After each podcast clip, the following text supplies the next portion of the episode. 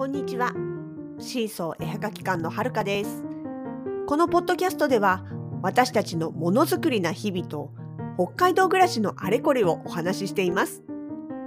エピソードにはコメントがつけられませんが、Twitter、Facebook ページ、インスタなど、シーソー絵はがき館のアカウント宛てにコメントなどをいただけたら嬉しいです。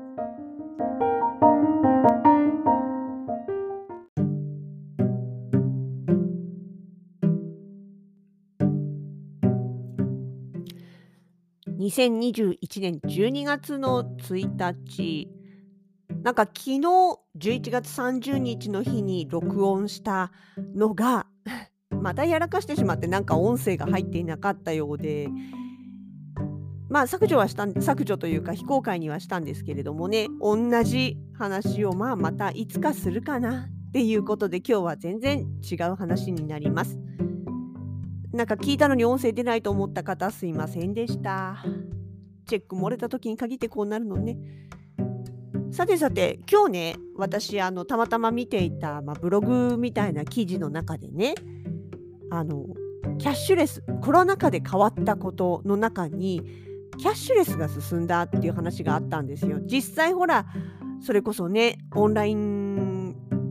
の、まあ、ネットネット通販とかを使う人が増えたっていうのもあるでしょうしあとはそのね現金のやり取りっていうのを極力控える、まあ、要は人と人との接点を減らすっていう意味でね感染拡大防止のためにということでキャッシュレスを進めたりとかコンビニのセルフレジもね多分関東の方とかではもっとだいぶ前からあったんでしょうけど私が住んでる、まあ、札幌あたりだとあの本当にコロナ禍のあたりで急激にキャッシュレスのレジ増えましたね。あキャッシュレスのレジっていうかまずあれか自分でセルフレジかセルフレジが増えてでコンビニによってはあのキャッシュレスのみセルフみたいなところがあったりとかね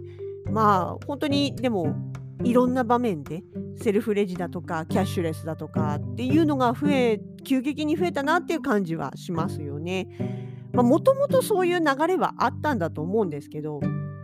まあ、それがより加速したような感じだと思います。で実際例えばそれまでって、まあ、クレジットカードだとかネット通販オンライン通販だとかっていうのはどっちかっていうと、まあ、若い人の方が使い慣れてるとかやっぱご年配の方はねそれこそあれですよイベントとか出ててあのこれねお店あるのってシーソーさんってお店があるの？って聞かれていやうちはお店はないんですって。あのこういうイベントとかあとはインターネットでのショップインターネットショップオンラインショップになりますねっていう話をするとあネットは苦手なのよねとかあのウェブ通販はちょっとねみたいな形でおっしゃることも多くって、まあ、そういう方は、まあ、どちらかといえばご年配の方。私たちと同世代よりも上ですよね。のあたりが多い感じがしたんですよ。まあ使い慣れないからとかね。やっぱりこう手に取れない実物が目の前にない状態っていうののでお買い物をするっていうのは慣れが必要かなっていうのは思うのでね。あそうですか？っていう感じでお話はしていたんですけれどもね。ただそんなご年配の方もやっぱりここのコロナ禍を機に使い始めてオンラインショップみたいなものをね。で一回使い始めれば容量が分かってくればあなんだ大したことないやみたいなね。慣れてしまえばっていうのがあって多分それも急激にねこう使われることが増えてるかなと思うんですよね。でブログの記事もそんなような話でね、まあ、書いてる方はそこそこ年配の方年配言うたら怒られるな。まあでも私よりは年上の方でね。でそれこそあのほら500円玉貯金箱ってあるじゃないですか。カンカンでさいっぱいになったら缶切りで開ける。だからそれまでは開けられない。たまりきるまでは開けられないみたいなタイプのやつ。でその記事を書いてた人もそういうのが家にあったんですってで今までは例えばちょっとねあのお釣りで500円が出た時とかちょっと酔っ払って気が大きくなった時とかにポピョイって放り込んででこれがいっぱいになったらよしじゃあなんかちょっと旅行でも行こうかみたいな話をしながらね奥様とね話をしながら少しずつ貯めてたんですって。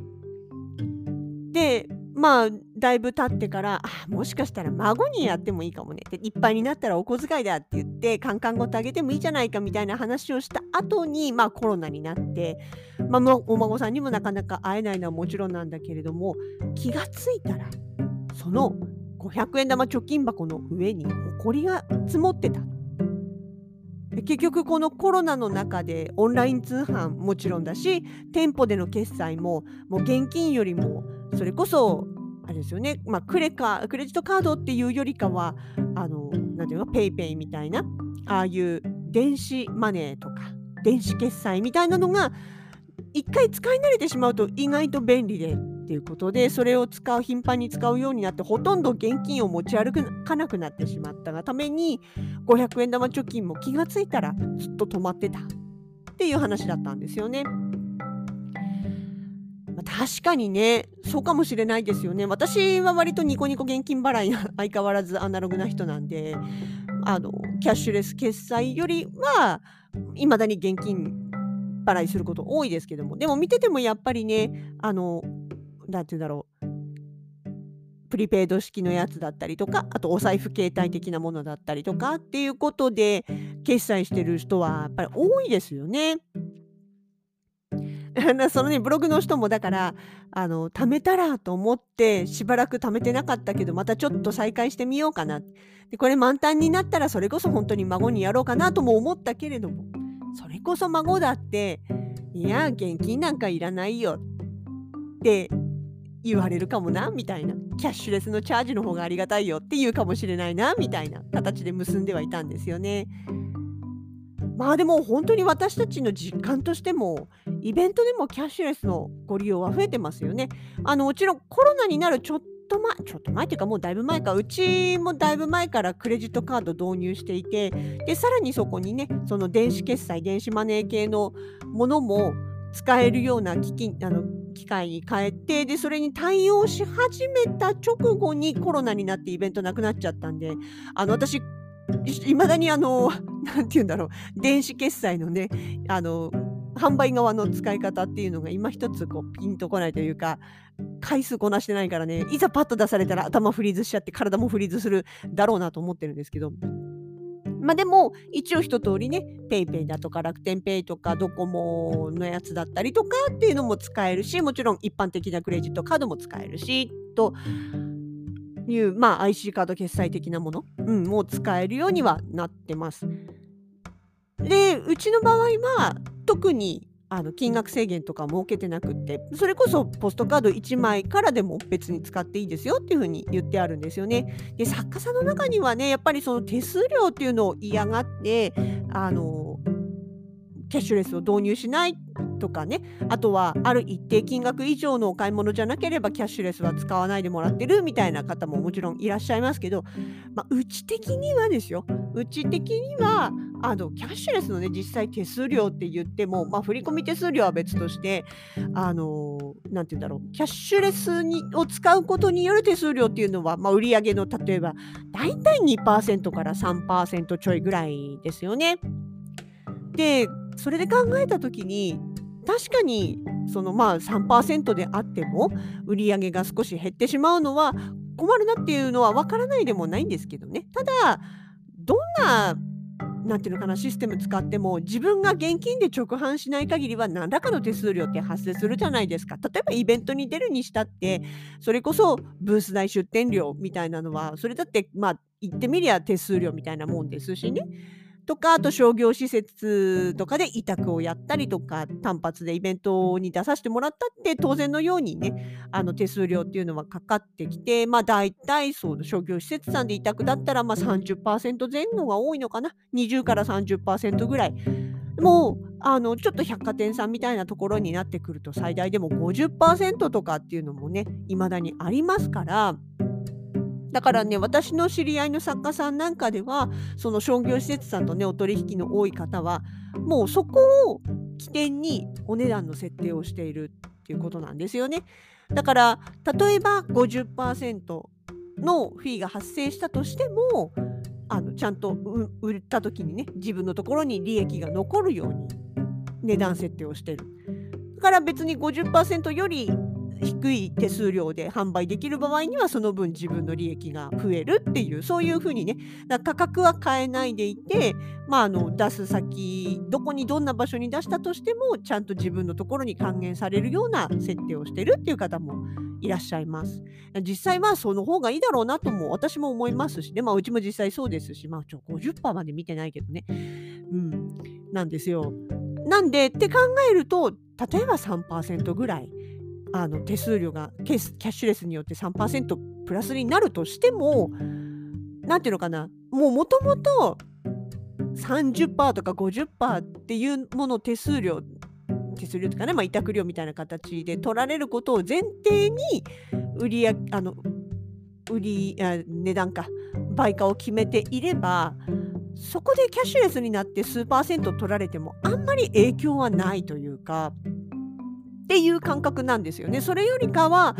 例えば通りがかりのお客さんがパッと見てあら素敵って思ってくれた時にあれでも今ここあそっかでもここ現金しか使えないのか現金はちょっと今持ち合わせがないのよねってそれこそあれですよ冒頭に言ったブログのねご年配の方だってもう最近気づいたらお財布にほとんど現金入ってない。ほとんどがキャッシュレスで済ましてしまってるっていうような方がこれだけ増えてきてるってなるとやっぱりあの現金のみってなってしまうとねちょっとそのあじゃあ今日は諦めるわっていう形になっちゃうのかな。それはそれでチャンスロスだしもったいないよねっていうふうに思うんですよね。特にイベントなんて常設店舗じゃないんだから一期一会じゃないですか。次にその人がそこを通った時に自分がそこにいるとは限らないっていうのもありますしね。なんで、そういう意味でも、あの、なんかもうそこを躊躇してる場合じゃないんじゃないかなっていうのはすごく思いますよね。あでもね、そう、ちょっと脱線するんだけど、もう1、2年前かな？になるでもまだたかだか1、2年前なんですけど、ちょっとびっくりしたのがあって、っていうのは、とある、まあ、飲食店さんですね、お店の方にご飯食べに行ったわけですよ。で、そこで、まあ、あのお支払いをねクレジットカードでっていうつもりでお話をしていたらなんかあのクレジットカード払いの方はこのクーポン使えませんからとかかクレジットカード払いの方はあのサービス料アップになりますか？10%サービス料アップになりますからみたいな感じで言われて実際にそういう店の中に張り紙もあったんですよね。びっくりしたの。今時まだあるんだと思って。あのこれあれですよクレジットカード会社との規約違反のはずなんですよね。その要はクレカを使う人にはあの手数料アップ実質的な手数料負担させてるってことじゃないですか。要は現金の人とそれからクレジットカード払いの人で、まあ、決済金額要は、うんと商品の値段が違うとかサービスが違うとかっていうのってまあそれ実質的に手数料をお客さんに転嫁していることになっちゃうわけじゃないですか。それって本来はクレジットカード会社との規約違反だよなって正直思ったんですよねお店の中にいる時にもね。と思ったんだけどまあ別にだからって言ってそれで別にそのお店に恨みがあるわけじゃないしねご飯は美味しく食べさせてもらったわけですからまあ別にあだこだ言わんでもと思って、うん、それっきりにはなりましたけどただ2年前ですからね2019年とかですよその時代でもまだそんなことやってる店があるんだと思ってちょっとびっくりしましたね。うん、それが規約違反だということは私みたいなその店をやってない人間でも分かるルールだったんでね。っていうか逆に誰にも通報されないで済んでるけど大丈夫かなって不安になるくらいペナルティーになっちゃったら帰って損だよねって思うんだけどまあまあそんなことはいいや。そんなこともあったなってちょっと今思い出しました。まあまあ話は戻ってそうそう。でね結局そのなんだろうイベントとかに出る時にやっぱ個人の人ってはその手数料とかをとかあとは、まあ、あのその場でねお金が入ってこないっていうのもありますしねキャッシュレスだと早いところは翌日に振り込みになりますけど場合によってはね半月に一度とか1ヶ月に一度締めてその翌月にまとめてお金が入ってくるっていうような仕組みのところもありますからそうなってくるとねやっぱ確かにあの規模が大きくない形でやってるとねその売り上げからお金が入ってくるまでのタイムラグが辛い場合っていうのもあるとは思うんですよね実際。それで嫌がるっていうのもあるとは思うんですけどただお客さん的にはまあまあなんかの統計でも見てるともう結構7割方非現金でお支払いされてることが多くってまあ言うてねデザフェスとかそのモーノビレッジとかみたいなもう大きいハンドメイドイベントってなるとお客さんの方も逆にそういうところはキャッシュレス使えないお店も多いからって言って最初から現金持ってきてくださる方もいらっしゃいますけどね、まあ、ただ本当にあの普通のそうじゃないイベント通りがかりの人もよく寄ってくれるようなイベントだったりするとそこね別に現金持ち歩いてるとは限らないし一期一会だしっていうことでねなんかやっぱりうんもうそのキャッシュレスの方法っていうのを使えない形にしちゃってるのはもったいないよねっていうのはやっぱり改めて思いましたよね。うん、まあ、うん、うちの場合は一番問題はあれですかね。私が本当にそのキャッシュレスの手続きというか、あの端末の操作の方法をね、いまだにね、反射的に行えなくってね、迷っちゃうことぐらいですかね。うん、それは練習しろよっていう話なんですけどね。うん、まあでも本当になんか、うん、その今日もねそのブログの記事を読んでたりとかしてそういう時代なんだなって改めて思ったしまあそうですねうん。何が言いたかったんだ？でも便利ですよ、本当に。あの、キャッシュレス使えるようにしておくとね。うん、あのお買い物、それこそ大きなイベントであっても、たくさんお買い物しちゃって、最後の最後にうちで見つけたテレビ欲しいなとか。っていう方、この間もそうでしたよね。うん、確か、あの、いや、あの時あの方元気だったかな。うん。まあでもその最後の最後に、やっぱりこれ欲しいなって思ってもらえた時に、決済方法が選択できるというのは、一つ大事だなって思うわけです。ま、今日はね、そんな、ああ、そうそう、一つだけ言い忘れてた。キャッシュレスのね、申し込み過去にあのうちがね登録事業者としてするした時にあれもう何年前だろう今から考えると34年4年5年もう5年ぐらい前になるのかな。当時そのねまあ申し込みを申請をしますってなりました。ほのかさんがやってくれたんですけどで業態をねまあ当然のように申請しなきゃいけない。で申告しようとした時にその選択肢の中に当てはまるものがなかったんですよ。でしょうがなくってなんかなんだっけな何かまあこれかなって自分的に近いもので申請をしたら向こうの方から連絡が来て実際どういうことやってるんですか？みたいな形でねお店はあるんですか？って言われていやうちはお店はないです。あのイベントみたいな形で単発で出る形になりますっていう話をした時にでどれがねそのなんだろう業態どの業態に当てはまるのか分からなかったんでとりあえずこれにしましたみたいな説明をしたらあいやそれであればあの訪問販売ということにしてくださいって言われて、まあ、訪問販売っていう業態は結構その申請通りにくいジャンルだったりはするみたいなんですけどね。なんだけどまあまあまあうちの場合はその辺はちゃんと説明した上でだしその窓口の人もね、うん、じゃあそれであればということで、向こうの判断でまあそうやって教えてくれたのでね、まあ、そこはまあ最終的には問題なく通りましたけど、でもなんか今ね、今はこういういわゆるイベント、無店舗型営業みたいなことをやってる個人事業主のキャッシュレス申請も多いみたいなのでね、ちゃんとなんかジャンルあるみたいです。それちゃんとやれば、まあまあ、うん、なんだろうね。そんなに普通にまあ通るんじゃないかなと思うんだけど、そんな何回もやってないから分かんないね。うん。っていうことでハードルも下がってるんでね、あの、まあもし、あれだったら使ってもいいんじゃないかな、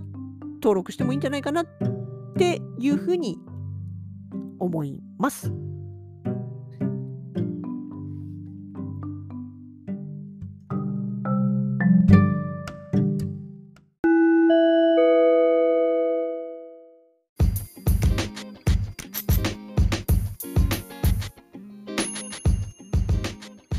シーソー絵はがき館イベント出店情報です。